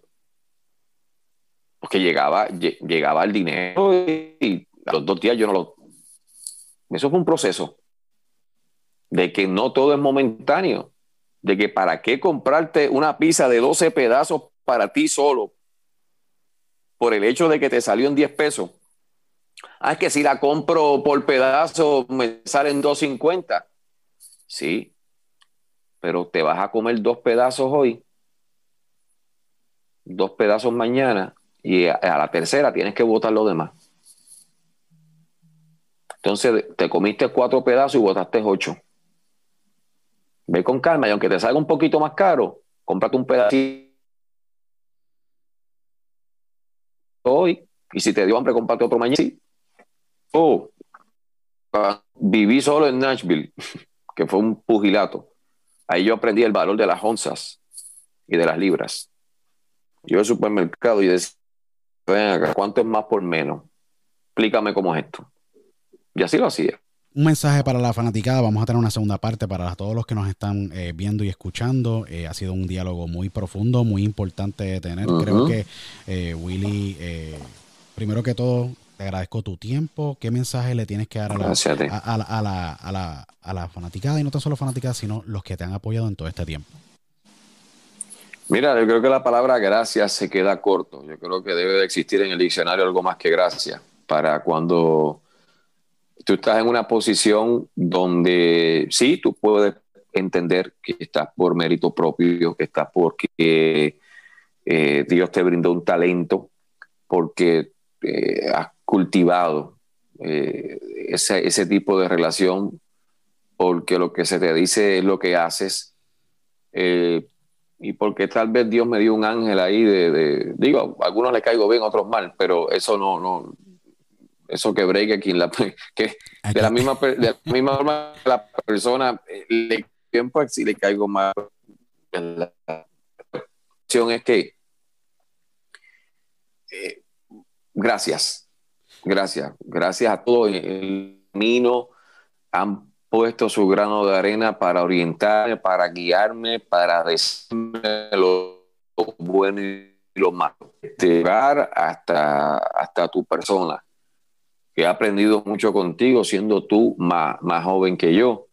Y cuando uno va creciendo, piensa que personas mayores las que, te, las que te tienen que dar los consejos y los que te tienen que decir qué es lo bueno y qué es lo malo. Y en el camino yo he descubierto que hay muchas personas más jóvenes que yo que han vivido, que, que han estudiado, eh, y que yo tengo que respetar sus consejos y, respetar sus regaños y respetar, mira, Willy, esto lo estás haciendo bien. Y muchas veces tú me has dicho, pero ¿cómo tú no sabes de esto? Si eso es lo primero que tú tienes que conocer. Entonces, cuando tú me decías eso, al igual que otras personas, yo me quedaba con, pero mira, ¿qué le pasa a este nene? mujer? Pero después tú dices, oye, no te están regañando, te están diciendo que es que tú se supone que sepas eso. Supone que sea esencial para la vida de un profesional esto. Y tú estás haciendo todo esto sin conocer esto. O sea, tú saltaste unos pasos que son sumamente fundamentales profesional. Y yo lo aprendí tarde, pero lo aprendí. Sí.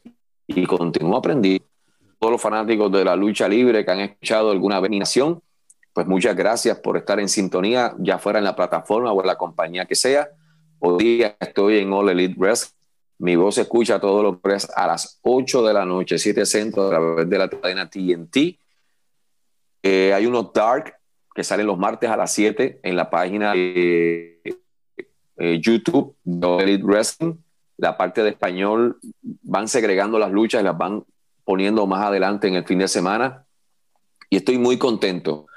De quiera que me paro fuera de Puerto Rico, siempre he llevado mi bandera y siempre di desde San Rico y seguirá siendo así. Eh, que agradezco con todas las personas que en un momento me dieron oportunidad, me dieron, como dirán en México, la patadita de la suerte para yo poder llevar a, a realizar un sueño y convertirlo en realidad no, definitivamente, Willy. Y gracias es una gran palabra. Willy, vamos a tener una segunda parte contigo en, eh, de esta entrevista, porque obviamente se nos quedaron muchos temas por tocar, eh, que son bien importantes tocar. Así es. Eh, así que estén, estén pendientes a nuestras redes sociales, a todas las plataformas de YouTube, escúchenos en todas nuestras plataformas, por favor. síganos en arroba de Luis Otero, en de Luis Otero Podcast en YouTube y en las 25 plataformas, escúchenos en formato audio o video.